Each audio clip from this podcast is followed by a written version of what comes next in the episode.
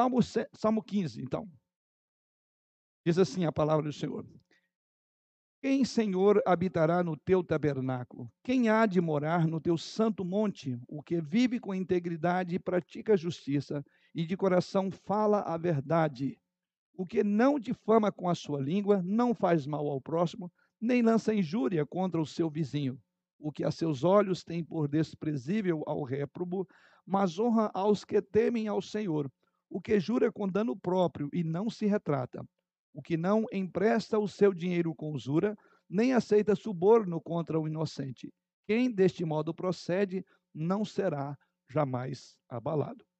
Esse salmo é, de número 15, já, digamos, flertamos com esse salmo lá um tempo atrás, aí todo esse período aí de férias, enfim, só agora que a gente voltou, tivemos temas é, mais voltados para o aniversário da igreja, temas do ano, né? A proposta do, do, do que foi o último tema aqui, é, o que, é que nós vamos pensar este ano? A propósito, já memorizaram nosso tema? Todo mundo falando ao mesmo tempo e de máscara, hein? que legal. No mundo, sem ser do mundo, cumprindo a nossa missão. Não esqueça disso. É mais do que um slogan, mais do que um tema é um modo de viver da igreja, é um modo de pensar, é um modo de agir. E isso vai ficar muito mais caracterizado a partir das mensagens. Hoje à noite, inclusive, vamos abrir a série de mensagens sobre este assunto e assim, para que realmente sejamos encorajados para isso que o tema é, nos coloca, né? De fato, estamos no mundo, porém não somos deste mundo, e a melhor maneira de viver assim é cumprindo a nossa missão e de pregar o evangelho a toda criatura. Pois bem, no ano que findou, nós estamos abrindo um período que íamos falar sobre temas é, controversos da questão da ética. Então, é a ética, o cristão e as questões éticas da atualidade é o grande tema da nossa escola dominical, até concluirmos essa série de estudos, porque depois vamos abordar uma outra. Mas nessa série de estudos, nós abrimos com o texto de Salmo de número 15. E hoje eu quero, então, olhar com, com mais devagar, por assim dizer, para esta passagem. O que, que esse texto tem a nos ensinar? O Salmo de número 15, né? O Salmo, ele descreve, em linhas gerais, o desafio moral que a presença de Deus em seu meio trazia aos habitantes de Jerusalém. A grande ideia do Salmo, vou repetir, o Salmo 15 tem como propósito, ou ele descreve, o desafio moral que a presença de Deus no meio do seu povo trazia aos habitantes de Jerusalém. Ou seja, fazer parte ou subir ao templo, como diz aí, quem habitará no teu tabernáculo, é, a gente usaria uma linguagem hoje, é, não era para qualquer um. Mas aí ele passa a descrever que tipo de pessoa é que entra no tabernáculo. É bom lembrar que no contexto da época, fazer parte da igreja não era moda, não era o convencional. Isso porque o texto de Atos, nós estamos falando aqui da igreja primitiva, Atos capítulo 4, vocês verão lá algo que sempre me chama a atenção, eu gosto muito desse texto, porque ele fala exatamente da dinâmica da igreja naquele período. Então, Atos capítulo 4 é dito ali, é, deixa-me ver o versículo,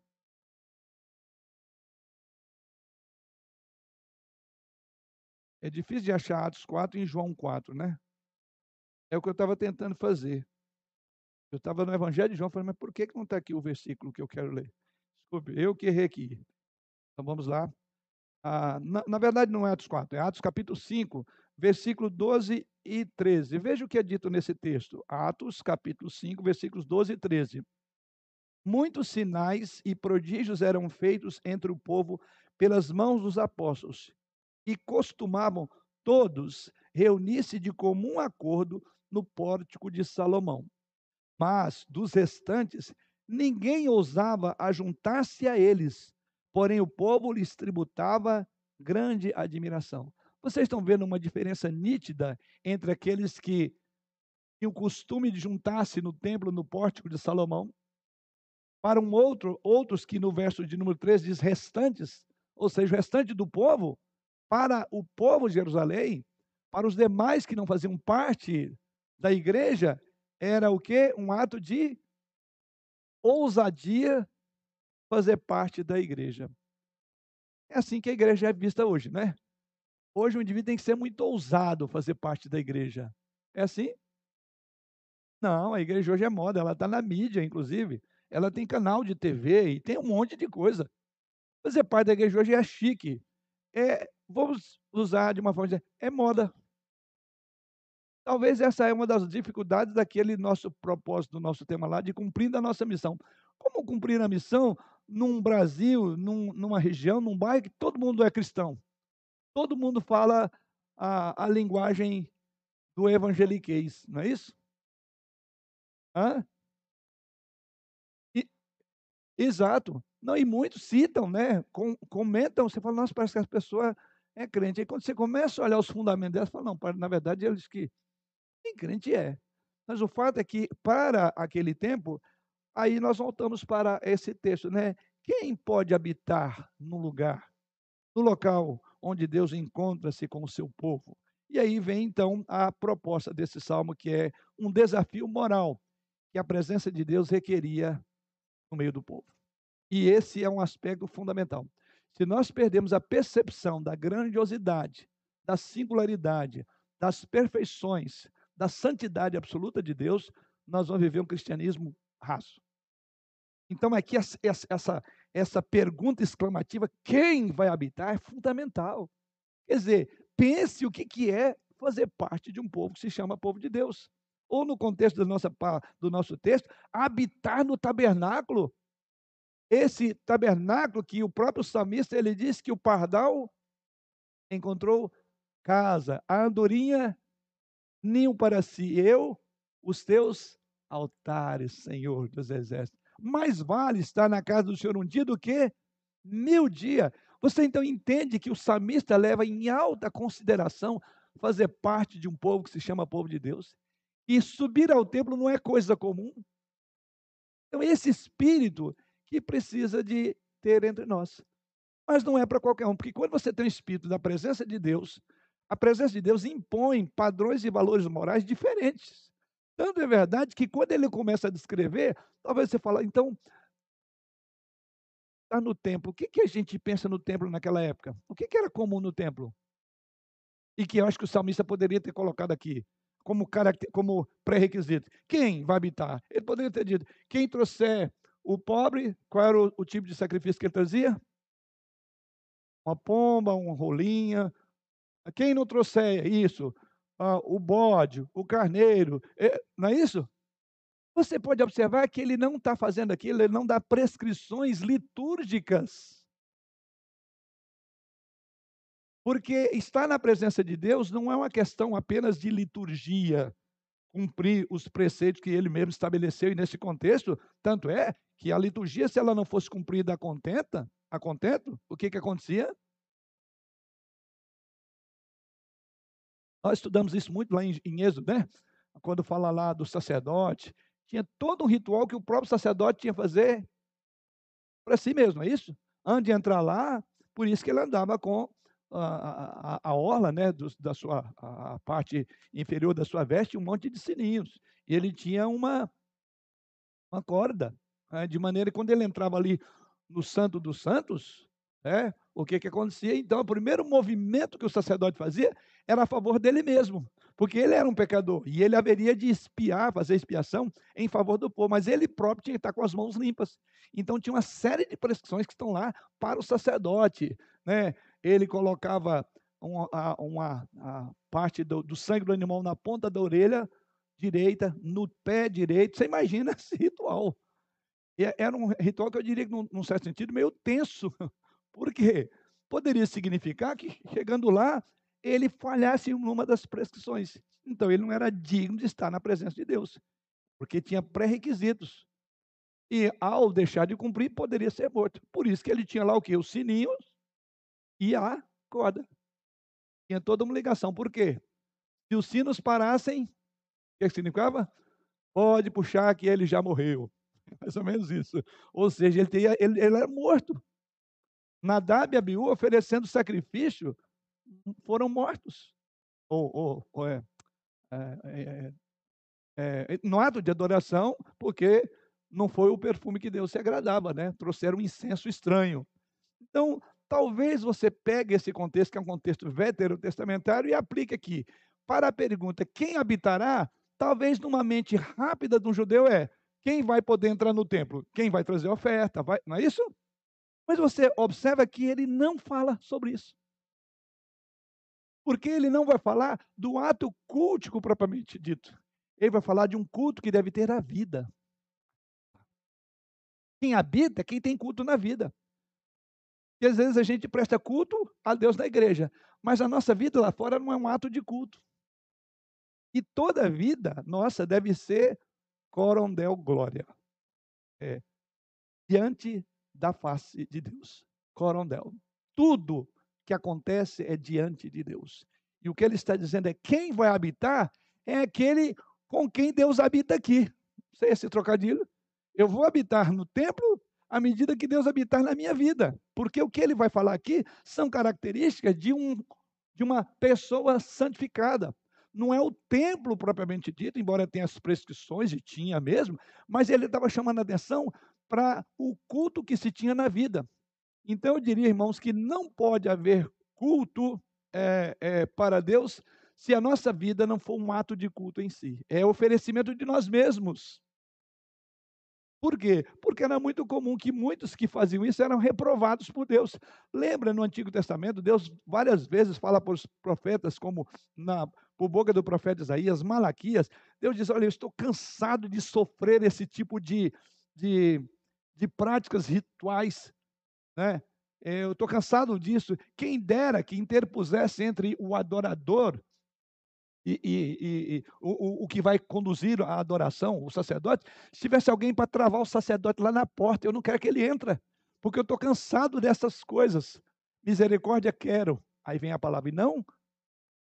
Quer dizer, se multiplicava sacrifícios no meio do povo, como se Deus se agradasse, quer dizer, Deus não se agrada de sacrifícios de tolos. Então, esse salmo é muito importante. Esse salmo fala da ética cristã, que é o nosso tema.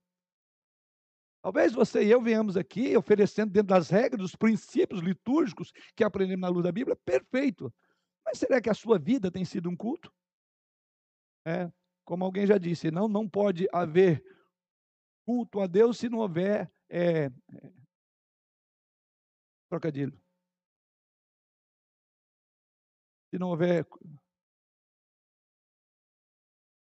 não há culto na vida, sim. Há culto. Falhou mesmo. É que é um trocadilho, até eu enrolei nele aqui. Não pode haver. Ah, é culto a Deus se não houver culto na vida. É uma, uma troca aí. Bom, vamos lá. Essa é a proposta do Salmo. Então, talvez você esperasse um monte de prescrição de como subir à casa do Senhor. Nada disso é dito aqui. Ele está falando, para que você esteja diante da face de Deus, você precisa de que a sua vida seja um culto. Né? É, não basta crer em Deus. A nossa fé tem implicações existenciais, inevitáveis. Aliás, essa talvez seja maior, o ponto nevrálgico dos cristãos hoje. Né? Implicação para a existência. Se nós vivemos convívios ímpios, os nossos valores, os nossos padrões, a nossa linguagem, a nossa roupa, o nosso ambiente, o modo de tratar no trabalho, na escola, de educar um filho, foi igual do cristão, do, do ímpio, que vantagem nós temos em relação ao homem sem Deus? Nenhuma. E o pior é isso. Alguém que vem à frente faz juramento de educar o seu filho no caminho do Senhor. Refiro-me aqui ao batismo infantil, cheio de promessas, que se faz diante de Deus, acima de tudo, e a igreja dizendo amém. É curioso que depois de todo um, um cerimônia, né, de atos, e é bom lembrar, aqui na igreja não batizamos as crianças sem que antes os pais façam um curso para entender as implicações do que, que é você apresentar um filho diante de Deus. Mas tão logo saem, esquecem. E muitas crianças batizadas na infância, lamentavelmente, da nossa igreja, estão sendo criadas fora da igreja. Mas um dia vão vir. E é um dia em que eu não terei mais terno e gravata. Eu vou estar com a roupa lá do comando lá dos bombeiros, onde é que vão estar, Marcos? É, é o, o batalhão. É o quinto GB. Você é um bombeiro. Pastor, meu filho está inclinado com coisas estranhas. Pastor, meu filho está mexendo com droga. Já foi, já foi. Então, então é, são juramentos. Então, aquele juramento só tem sentido, significado e valor se eu os cumprir. Então, é muito bonito, é floreado, é até interessante, tem até imagens e fotos, né? Vale você falar, filho, mas eu te batizei na igreja, mas eu não te eduquei como filho. Porque nas promessas está lá, educar no caminho do Senhor, ensinar a respeitar o culto divino, as autoridades, ler a Bíblia com ele, levá-lo à igreja. Eu não consigo imaginar que pais façam juramento e, desculpe, de forma quase que leviana, ignoram isso. E depois querem que no fim os filhos é, é, venham, estejam na igreja. Não vêm, não vai. Isso é base. Ensina a criança no caminho que deve andar, porque quando for velho não se desviará dele. Ou, ou seja, é essa a questão. Precisa de haver culto na vida nossa.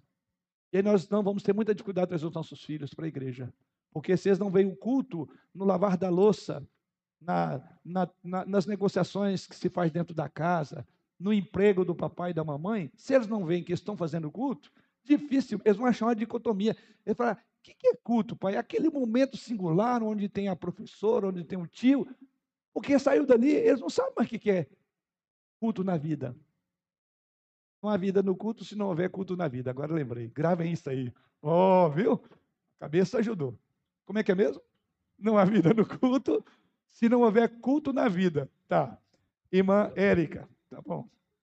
Então, tudo isso eu só estou chamando a atenção o seguinte: o que nos chama a atenção do Salmo é que ele não tem um monte de prescrições de você cumprir regras dentro do templo que tinham regras na época mas ele vai falar da essência, que é a vida de cada um. Quem habitará?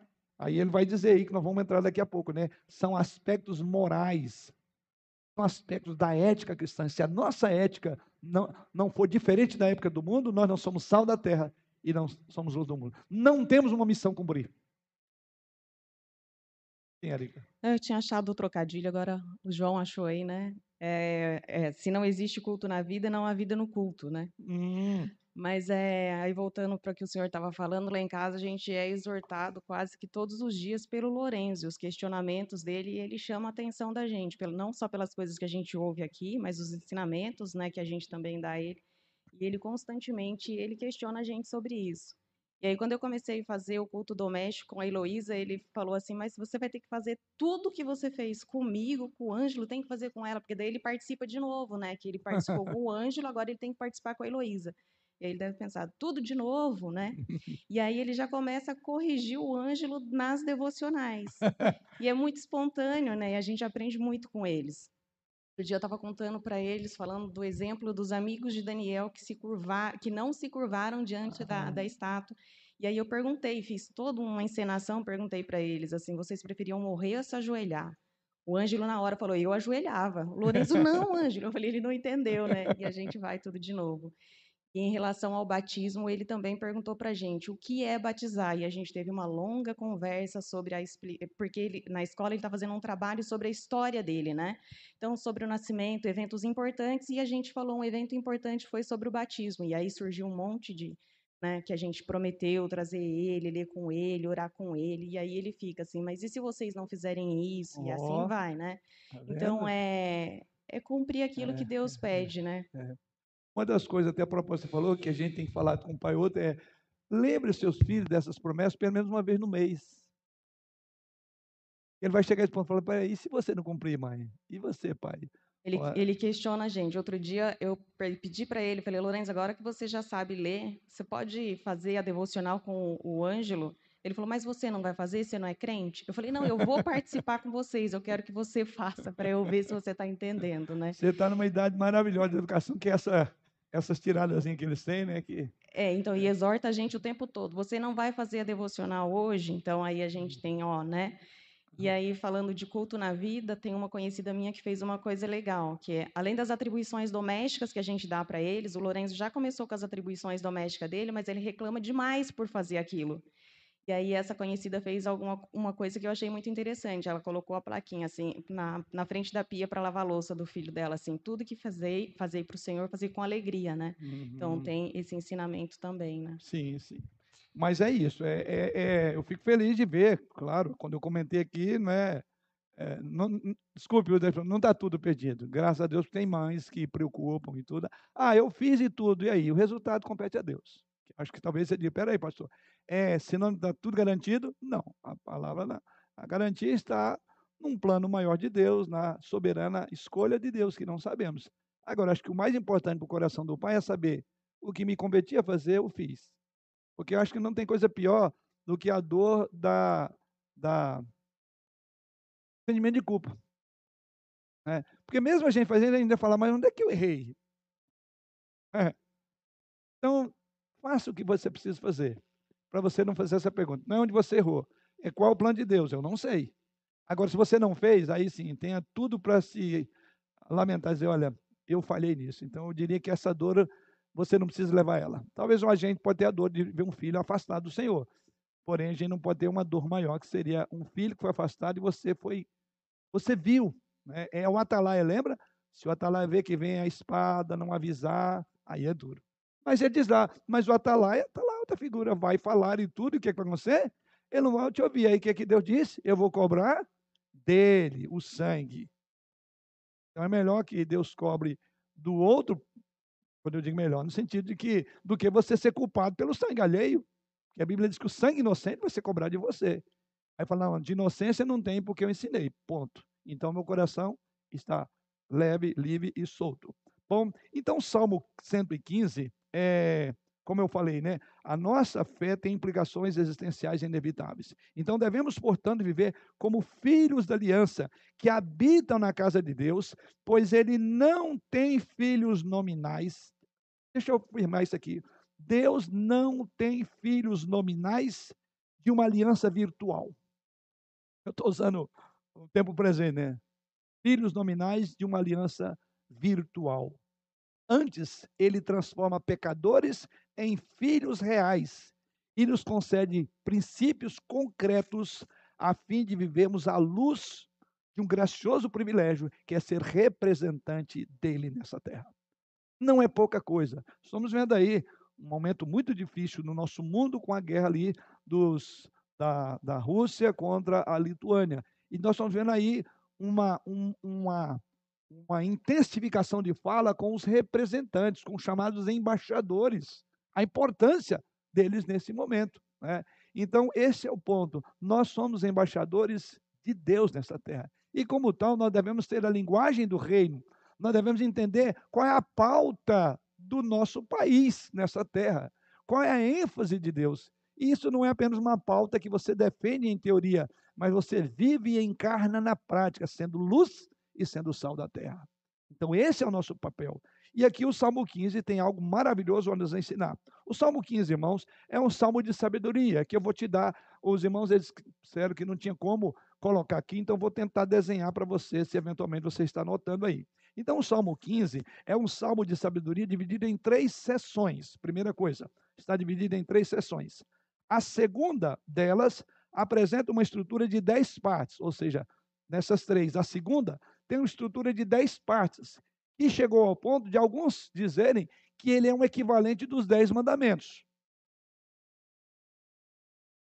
Divide em três estruturas o Salmo 15, sendo a segunda em dez partes, e alguns falam, então, há um paralelo entre os dez mandamentos. Eu não sigo essa linha de intérpretes da Bíblia, e eu vou dizer o porquê. Tá? Então, são dez partes, mas nós encontramos essas dez partes, e nelas, sem fazer um paralelo com o decálogo, elas são condições morais, como eu falei. Quando você olha o contexto dessa época, você talvez esperasse, como um bom judeu, que Deus desse um monte de precisão, mata esse animal, faça a aspersão do sangue, faça isso. Nada disso. Então, as condições são condições morais do adorador. É o culto na vida. Exatamente para isso que o Salmo 15 nos chama. Então, a estrutura do Salmo é a seguinte: como eu falei, são três estruturas. Vou primeiramente definir as três estruturas. Então, se você quiser anotar, a primeira estrutura, a, primeira parte chama pergunta. Salmo 15, versículo 1, a primeira parte você coloca aí, pergunta. A segunda parte, que tem dez subdivisões, seria a, a seção de dez partes, descreve condições morais com resposta apropriada à pergunta. Então, ele começa com uma pergunta, depois tem dez é, observações como condições morais para responder a pergunta. A pergunta é muito clara: qual é? Quem habitará? Para responder isso, ele apresenta dez qualificações morais de resposta a quem vai morar. Por isso que eu falei, ele destoa daquilo que uma mente judaica, judia, imaginava, já que está tratando de templo, então é, é, é, sacrifício. Não, não, não, condição moral. Ah. E a terceira parte é a promessa. Então nós temos a estrutura. Salmo 15, versículo 1, a pergunta. Salmo 15, versículos 2 até 5a, temos as condições morais em resposta à pergunta. E a terceira e última parte do Salmo é o Salmo 15, Salmo 15 versículo 5b, que é a promessa. Quando ele diz: Quem assim procede nunca será abalado. Então, aqui está a estrutura para a gente estudar o Salmo. Vamos à primeira delas, a pergunta. A pergunta é clara: o que Deus espera de nós para que vivamos uma vida abençoada na Sua presença? Essa é a pergunta. Quem, Senhor, habitará é, no teu tabernáculo? Quem há de morar no teu santo lugar? Eu diria que é a pergunta de todo crente verdadeiro, porque quem não quer morar na casa do Senhor? Quem não quer estar na presença do Senhor? É tudo que nós mais aspiramos. Então, eu diria que é uma pergunta é, é, na perspectiva da existência humana. É. Quem não quer ter um ambiente assim? É, quem não gostaria de estar na presença de Deus? Então, é uma pergunta que qualquer um de nós faria. Tá? Depois, a seção das dez partes, eu estou só mostrando a estrutura ainda, está dividido assim. Essas dez partes você tem cinco à esquerda e cinco à direita. Nas esquerdas você coloca lá assim, é, condições positivas. E na coluna da direita você coloca condições negativas. Eu vou citar elas agora, que eu te dou a estrutura do salmo. Então, na segunda bloco, ou a segunda sessão, que descreve as condições morais, se coloca lá condições positivas à esquerda e negativa à direita. Condições positivas: viver com integridade, versículo 1. Segunda condição positiva: praticar a justiça, ainda versículo 2. Terceira condição: falar a verdade, também versículo 2. Quarto, rejeitar os pecadores obstinados, versículo 4. E a quinta condição positiva, ainda à margem esquerda, é manter suas promessas, versículo 4. Então, vou repetir. As cinco primeiras condições morais é viver com integridade, praticar a justiça, falar a verdade, rejeitar os pecados ou pecadores obstinados e manter as suas promessas. Agora vamos para a coluna da direita, condições negativas apresentadas como resposta das condições morais que se requer para estar diante de Deus. Negativamente, não difamar, versículo 3, primeira. Segundo, não praticar o mal, versículo 3 também. Depois, não caluniar ou injuriar o vizinho, depois, quarto, não emprestar dinheiro com usura. Algo bem curioso, a gente vai estudar sobre isso aqui. Ah, então quer dizer que a gente pode emprestar dinheiro? Vocês acham? Não emprestar o dinheiro com usura. Eu estou colocando aqui com negativamente. Hã? O que, que seria? Com juros? Vamos estudar sobre isso. Isso, não ser agiota. Joia, tá vendo aí? Você já conhece o salmo, né?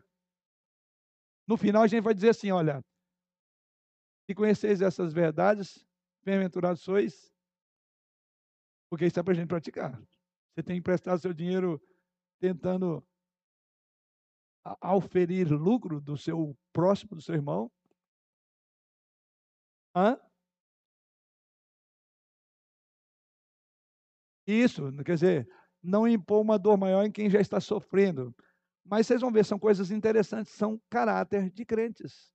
Esse é o padrão dos crentes. Tá? E o último é não aceitar suborno. Feito isso, eu vou para a terceira classificação. Então, a pergunta: quem habitará? A seção de 10 partes que descreve as condições morais, como resposta à pergunta, dividida em 10 blocos. É, condições positiva e negativa. E a terceira classificação do Salmo é a promessa, que é Salmo 15, versículo 5b, quando ele diz assim: Quem assim procede, nunca será abalado. Quando Davi pergunta sobre as qualificações para viver e habitar na santa presença de Deus, ou seja, em seus tabernáculos, ele usa a expressão também Santo Monte, nós poderíamos então esperar, como eu falei, uma lista de requisitos rituais. E ao contrário disso, ele diz: não é bem isso que Deus espera. Em vez disso, há dez condições, conforme vocês viram aí, como ordens que forma um. Aí diz, alguns dizem que há uma formação de um paralelo com os dez mandamentos. Mas eu não sigo essa lei, então não vou tentar fazer o paralelo. Existe. Muito pouco, mas há, tá? Se você pegar aí, se for nos mandamentos, é, mas eu não vou fazer porque eu não sigo bem essa linha. É, acho que eu acho que é um pouco forçar, tá? Basta você então pegar isso aí e faz um paralelo. São dez, né? Tenta achar Cada uma dessas um, um paralelo nos Dez Mandamentos. Por inferência, aí. Então eu prefiro não mexer com isso, tá? É, mas eu preciso colocar isso para os irmãos. Tá? Então essa lista tem muito em comum com a lista, agora sim, outra ponto importante, com dois salmos. Olha lá, veja lá o Salmo 24, Isaías, com dois salmos, não, Salmo 24. Então aqui é um paralelo de ideias a gente chama de passagens paralelas. No curso a gente vai aprender o que é uma passagem paralela.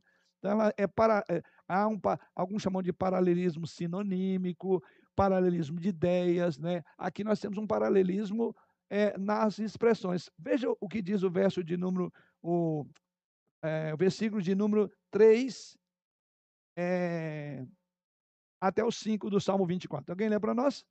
E quando lê, por favor, levante a mão, porque sempre tem alguém lá aqui nosso irmão Fernando. Lê para nós aí versos 3, 4 e 5 do Salmo 24. E aí você já vai colocando aí, liga ele ao Salmo que nós estamos lendo, porque há um paralelo aí. Sim. Quem subirá ao monte do Senhor? Quem há de permanecer no seu santo lugar? Que é limpo de mãos e puro de coração, que não entrega a sua alma à falsidade, nem jura dolosamente. Este obterá do Senhor a bênção e a justiça do Deus da sua salvação. Ou seja, então é fundamental que se você quer ter um conhecimento mais aprofundado desse salmo, você também estudar o Salmo 24. Vocês viram aí que é praticamente as mesmas palavras, embora o Salmo 15 é o mais, é, é, ele apresenta essas, de, é, é, é, é o mais é, detalhado nas qualificações morais dos que servem a Deus. Mas eu citei um outro salmo, um outro texto, que é Isaías também, capítulo 33, versículo 15. Lá na lista é mais breve, então é de Isaías. Quem vai ler aí? Isaías 33, versículo 15. Aí, ó, a irmã Neuza.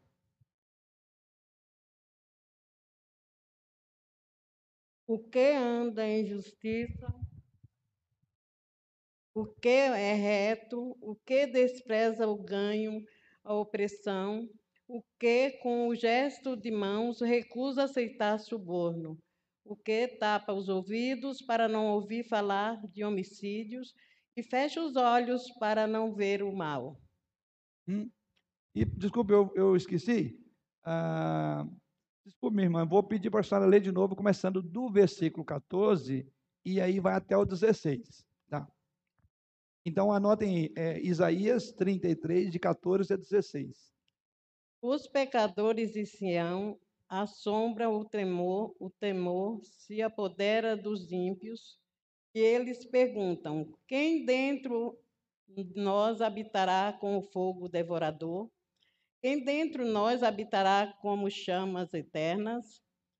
Quem anda em justiça e fala é reto, que despreza o ganho, opressão, o que com o gesto de mãos recusa aceitar o suborno, que tapa os ouvidos para não ouvir falar de homicídios e fecha os olhos para não ver o mal. Este habitará nas alturas, fortalezas das rochas serão seu alto refúgio. O seu pão será dado, as suas águas serão certas. Mais um texto que ajuda você a entender o que está no Salmo 15. Você vê que aqui a linguagem é um pouco diferente sobre a indagação. A indagação do Salmo 15 é uma: quem habitará? No contexto de Isaías, o que quer habitar na presença do Senhor? Vocês perceberam no versículo 14? A pergunta foi outra: qual é? Que diz assim: quem dentre nós habitará com fogo devorador? Quem dentre nós habitará com chamas eternas? Você consegue é, olhar e entender esse texto? Isaías está escrevendo para quem? O contexto é importante. Um povo que havia multiplicado os sacrifícios, quando Deus diz misericórdia quer e não sacrifício, é, é, é aqui nesse contexto. O povo, Deus, eu estou cansado de ver vocês é, fazendo, trazendo sacrifício, mas o órfão está sendo desamparado, o, o juiz está sendo, é, é, como chama? Parcial, comprado, a justiça e o direito não eram respeitados. Naquele contexto, então, os crentes estavam vivendo e Deus diz: Olha, eu quero é misericórdia, não sacrifício. Não pense que vocês vão me enganar, porque a vida de vocês, vocês não têm, como é que é a palavrinha? Culto na vida ou vida no culto? Vocês não têm culto na vida, então não tem vida no culto. O culto que vocês estão apresentando não tem vida, porque eu quero a vida, o culto na vida de vocês. E quando vocês saem do templo e vocês vão viver, e aí vocês estão é, atropelando o direito. Vocês não estão vivendo como crentes. E aí, para esses, a pergunta é outra, né? No salmista, quem vai habitar? Quer dizer, aquele, aquela expectativa prazerosa no lugar santo.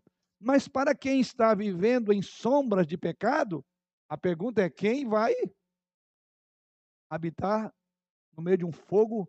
Você está entendendo? Para quem está longe de Deus, vir a presença dele é como. Hã? É. Hã? Para quem está vivendo longe de Deus. É. É uma expressão de eu vou lá para que você é queimado? Quem é louco? Quem vai comparecer lá? Mas você pode observar que a resposta foi a mesma. No sentido de que é a perspectiva de quem faz a pergunta. Então, para alguns, estar na presença é um deleite. Mas para outros que estiverem andando numa vida mecânica, que não tem vida, no, eh, não tem culto na vida, não vai ter vida na hora do culto porque chegará um momento em que ele vai ter, ele fica assustado. Meu Deus, eu aqui estou dando de Santa Alma, mas na verdade o que eu andei fazendo até aqui é absurdo. Até a porta ali, só Deus sabe o que está acontecendo comigo. E quem vai apresentar diante de um fogo devorador? Então, aqui apenas uma diferença no contexto, porém, vocês podem ver que a pergunta é a mesma, tá? É, a resposta também é a mesma, mas aplicada dentro do contexto. Então, aqui em Isaías nós vemos um contexto de alguém que tem medo de comparecer diante de Deus, porque a vida dele está realmente é, torta, e aí ele tem medo de ser consumido pelo fogo, e o outro está vendo como um momento de deleite, que prazer estar na presença do Senhor. Então, feito isso, nós temos ah, também paralelos, tá?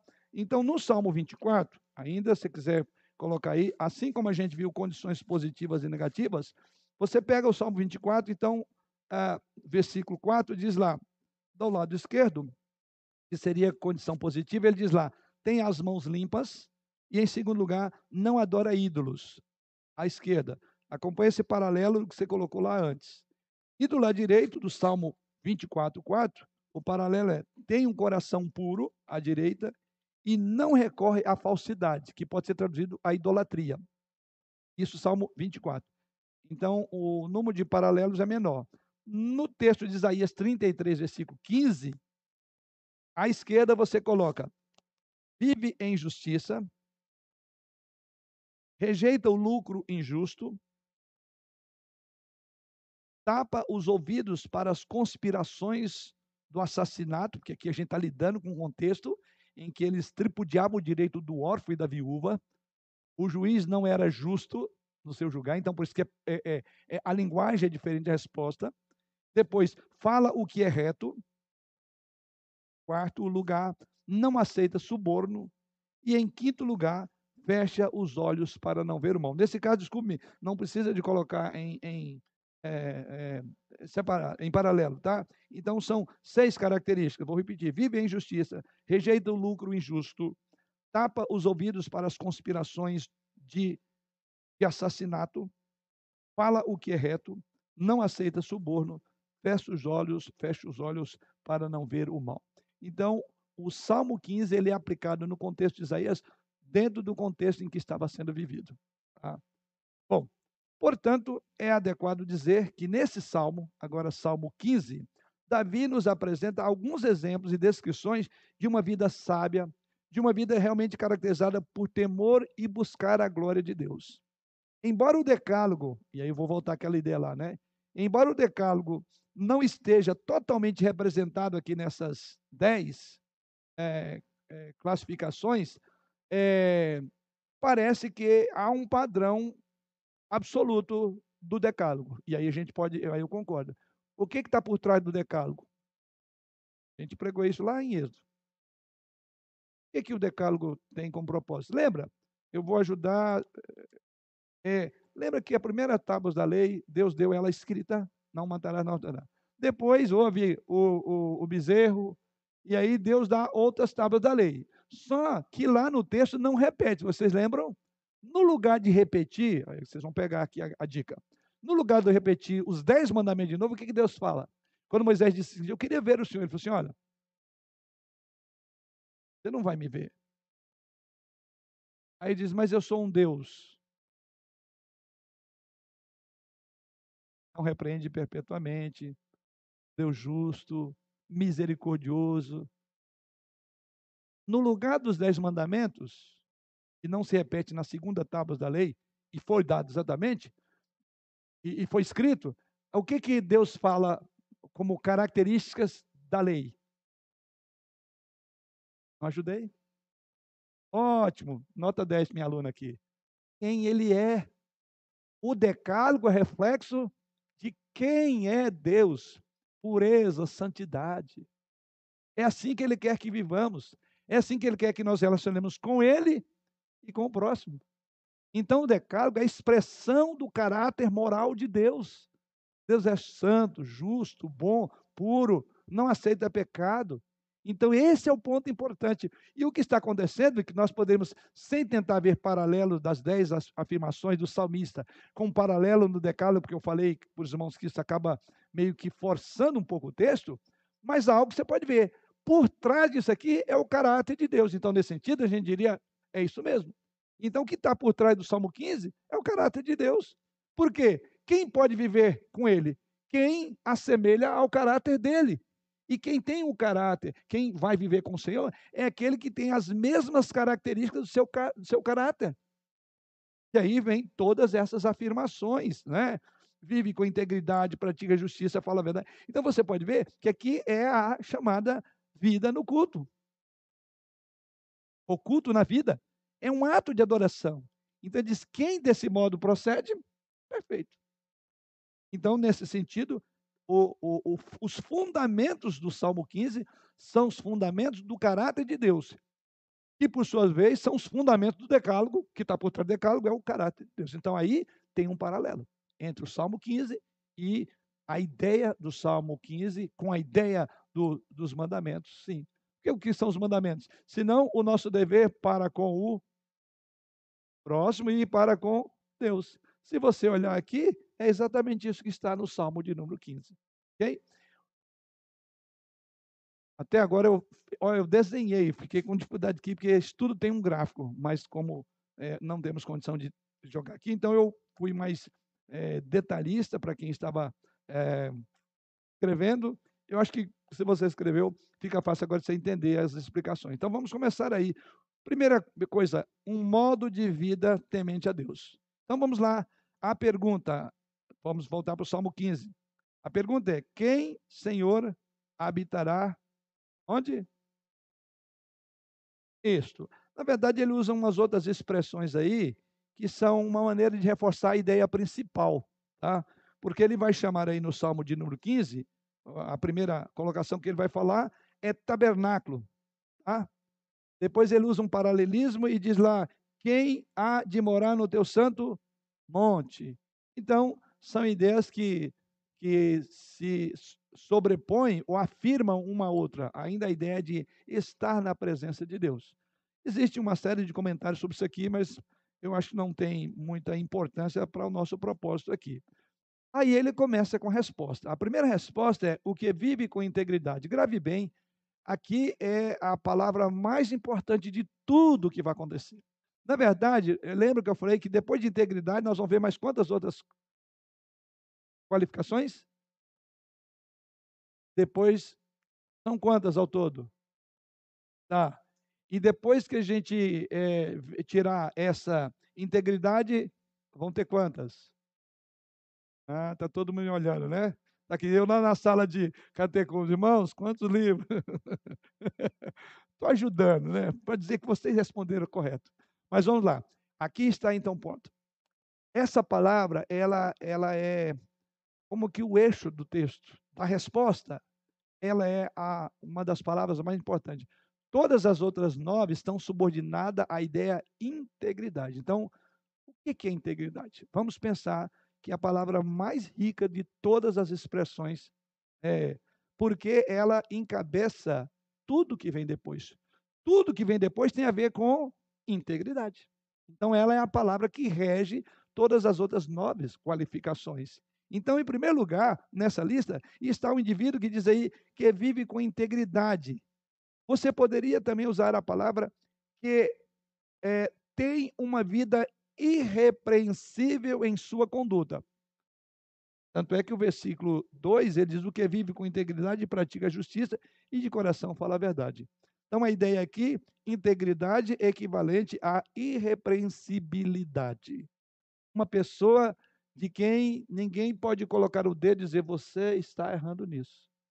Vejo essa falha no seu caráter. Esse é o seu problema. Então, alguém para quem o dedo não pode ser apontado. Isso é uma vida de integridade, mas há algo mais a falar sobre isso aqui. Isso não significa que a pessoa que teme a Deus deva ser perfeita para desfrutar da presença dele. Porque se esse for o caso, o texto não diria quem desse modo procede. Então o texto está dizendo que há pessoas que desse modo procedem. Se você imaginar que é uma pessoa perfeita, você fala, então o texto está errado. Se eu entender que integridade é perfeição, o salmista errou na medida quando ele disse que há pessoas que desse modo procedem. Ou, ou seja, então, o, integridade não quer dizer perfeição. Mas o que quer dizer? É, mas que o seu modo de vida. A palavra modo de vida é o equivalente no hebraico de caminhar. Essa é talvez a dificuldade quando a gente pega as ideias e tenta conectar com a nossa cultura, né? mas eu vou ajudar os irmãos. A irrepreensibilidade tem muito a ver com o caminhar de uma pessoa. Então, é traduzido aqui por irrepreensível. Pode, então, concentrar no aspecto negativo, que é irrepreensível, que não precisa ser repreendido, né? Mas a ideia é o modo de andar que agrada a Deus. Vou, vou, vou melhorar um pouco mais aí para a gente entender. Veja aí comigo é, Gênesis 17, versículo 1. Olha onde é que nós vamos achar algumas coisas aqui interessantes. Tudo que eu vou falar daqui para frente tem a ver com o entendimento da expressão o que é uma pessoa irrepreensível. Então, nós vamos ver alguns personagens bíblicos que nos ajudarão a entender o irrepreensível no sentido prático. Ah, é? Então isso é irrepreensível. É, isso é o equivalente, como eu falei, o equivalente em hebraico do termo é, é, integridade. Então, o que é uma pessoa íntegra? Então, nós vamos ver alguns exemplos de integridade prática, que é o sentido do salmo, é a prática. Lembra que eu falei? Não é o serviço de culto que você faz, é o modo como você vive. Esse é o que vive diante do Senhor. Então, vamos lá. primeira deles, então, está aí. Alguém lê para nós? Gênesis 17, versículo 1. Levante a mão primeiro, está aí bem pertinho. É, ok, irmã Érica. Quando atingiu Abraão a idade de 99 anos, apareceu-lhe o Senhor e disse-lhe: Eu sou Deus Todo-Poderoso, anda na minha presença e ser feito. Isto, nesse caso aí, integridade é andar na presença do Senhor e ser perfeito. Um outro texto que pode nos ajudar, Gênesis, pode ficar aí também, Érica, já que você está em Gênesis mesmo, Gênesis 6, versículo 8. Sugere, então, é, um comportamento, um modo de ser. Porém, Noé achou graça diante do Senhor. Isso, traduzindo um conceito hebraico, é Moisés, é, Noé foi um homem íntegro. Porque diz aí que foi o quê? Um homem? Achou graça. Graça diante do Senhor, dos olhos do Senhor. Né? Outro, outra expressão pode ser também a palavra é, entendida como. É, vou tentar traduzir isso aqui. É, é, a integridade seria a condição básica que vai reger todas as outras áreas da sua vida. Tá? Ou seja, um comportamento coerente com a sua nova natureza. Como, por exemplo, é, é, Paulo diz lá, é, já que morre, é, é, morreste, a vossa vida está oculta em Cristo.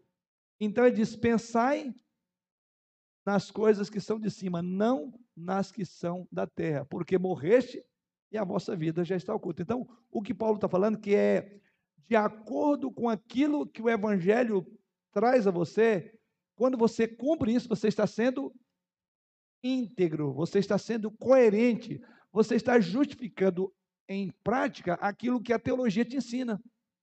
Então, um crente que não busca as coisas de cima, então ele não está vivendo em integridade. Está vendo? Ele está, é uma anomalia. Muito sério essa quer dizer, nós somos avaliados por Deus não pela crença que nós temos, mas do modo como nós vivemos. Lembra que eu ainda falei? Talvez muitos vão ser, muitos serão julgados pelo conhecimento que teve e que não traduziu a realidade do conhecimento para a, o coração. Por isso que o elemento da fé lá, a fé bíblica, ela tem três elementos, né? É o fiducia, o notitia e o ascensus. Oh, falei em latim, hein? Tá. Essa é a expressão, porque geralmente em teologia a gente estuda. Então, a fé ela tem três elementos para ser uma fé verdadeira. Então, o primeiro elemento é o notícia, a informação. Como ouvirão, diz lá, se não há?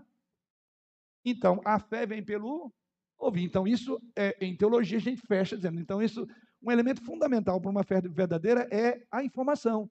Então, o indivíduo fala, eu sou crente, eu criei, com base em quê? Se não for pelas escrituras, saiba, é, não é a fé bíblica. Tem gente que crê em tudo, todas as coisas. Eu acredito em tudo. Nesse sentido, a gente vai diferenciar uma pessoa verdadeiramente crente desses que são. É, no Brasil, todo mundo é religioso. Eu, eu creio que essa é uma dificuldade que a gente tem para evangelizar. Você chega, você fala para a pessoa, ele, ele diz que aceita tudo que você crê na Bíblia, creio. Mas você fala, então não tem nada que fazer. Então, pega esse elementozinho. Então, a fé tem a notícia. Depois tem é, o ascensos, que é a ideia de eu ouvir e eu passo a entender e crer nisto. E por fim, então eu ouvi, primeiro, e pelo ouvir eu entendi, mas ainda não fechou aquilo que seria uma fé bíblica. Tem agora o fiducia, é o elemento de comprometer-me com o que eu ouvi. Ou seja, a fé vem pelo ouvido, passa pela lógica e transforma a sua vida. Tem que haver transformação. Fidúcia, quer dizer, é o comprometimento, é, é quando eu encarno a fé. Então, Deus não é uma teoria que nós professamos, é uma relação que vivemos. A fé mexe, ela comove, ela toca. Senão, não é fé bíblica. Então, guardadas as proporções do paralelo, então a integridade é exatamente isso, é um modo de viver é a maneira como a gente traduz toda a teologia que nós aprendemos aqui no dia a dia. Sim, Érica. É, uma, uma, dificuldade que o senhor falou desde o começo que eu tenho visto aqui no nosso tema sobre evangelização, uma dificuldade que eu tenho encontrado hoje a evangelização é isso que o senhor falou. Parece que tudo que a gente fala as pessoas já sabem, né? É. Uma das coisas que eu abordo no consultório hoje com o paciente é a relação espiritual, porque o corpo ele adoece por questões espirituais. Eu não tenho toda essa autoridade, né? Mas assim, naquilo que eu tenho entendimento, vou fazendo as orientações e depois eu tenho até indico pastor, né? As pessoas eu falo do Deus que eu conheço. Então eu posso falar do Deus que eu conheço, do Deus que eu experimento. Mas todo mundo acredita nesse Deus. Só que na hora da prática mesmo, no contexto que a gente vai vendo, não tem essa, né? Não é, não é aplicável. Outro uhum. dia até eu entrei em conflito com uma pessoa no meu condomínio. Eu falei para o Cris, eu cansei de ouvir as coisas, ouvir um monte de coisa e ficar quieta.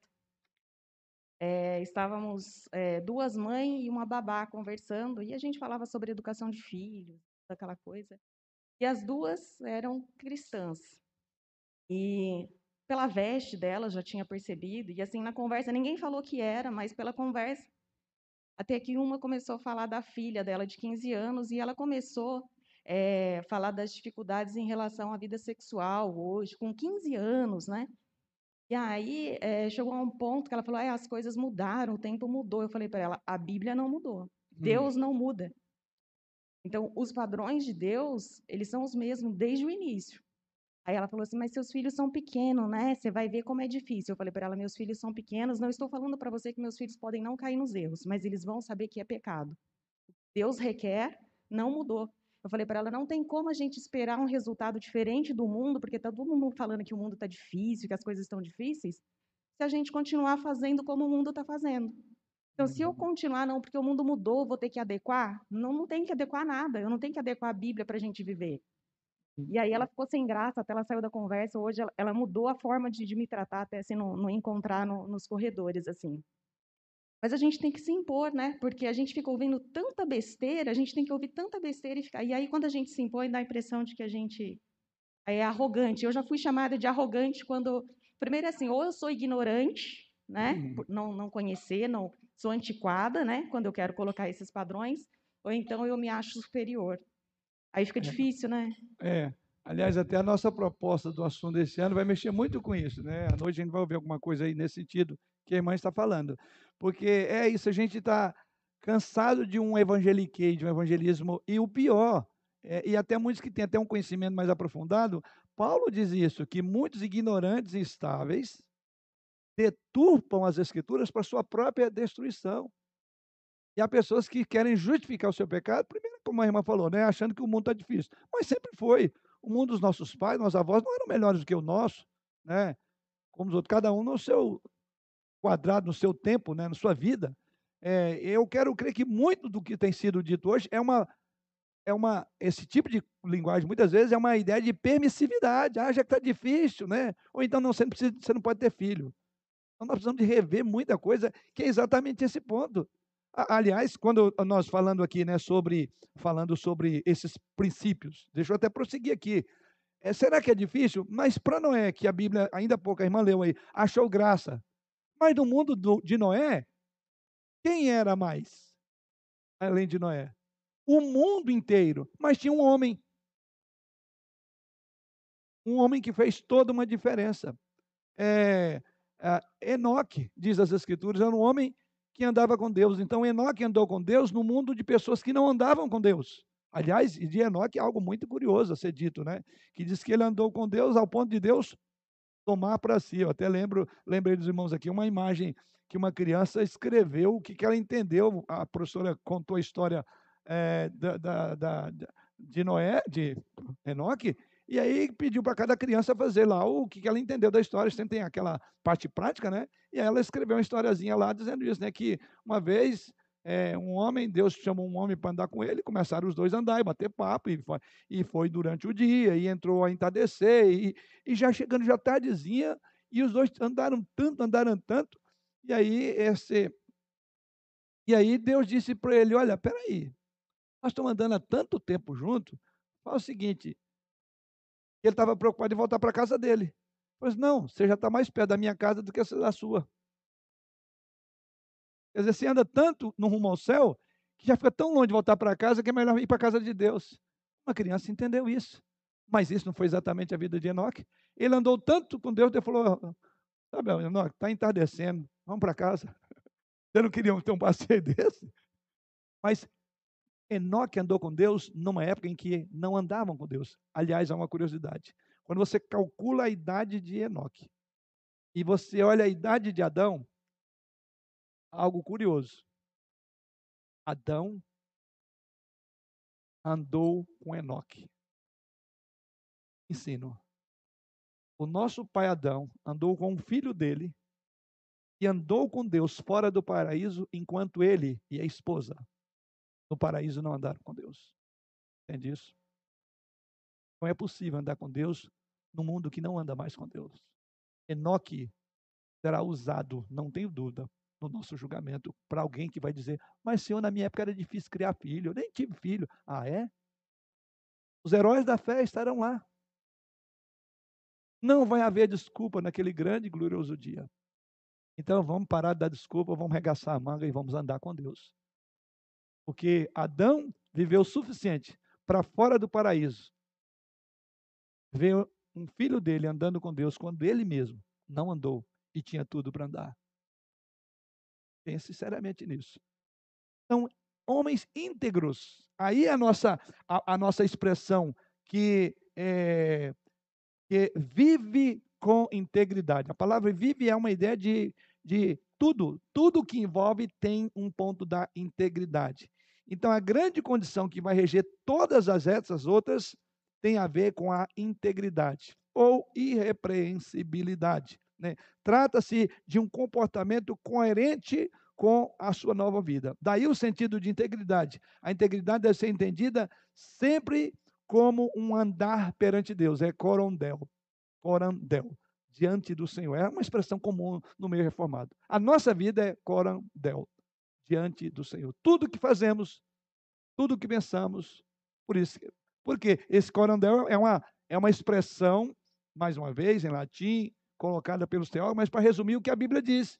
Por exemplo, Paulo diz: quer comais, quer bebais ou façais qualquer coisa, fazer para no comer, no beber, no vestir. O foco. Tá, então, uma vida, a Bíblia diz que a vida nossa é diante de Deus. Então, se é diante de Deus, eu tenho que ver com integridade. É que eu vou parar, porque tem outras implicações ainda só dessa primeira palavrinha do nosso salmo, mas isso já fica para semana que vem.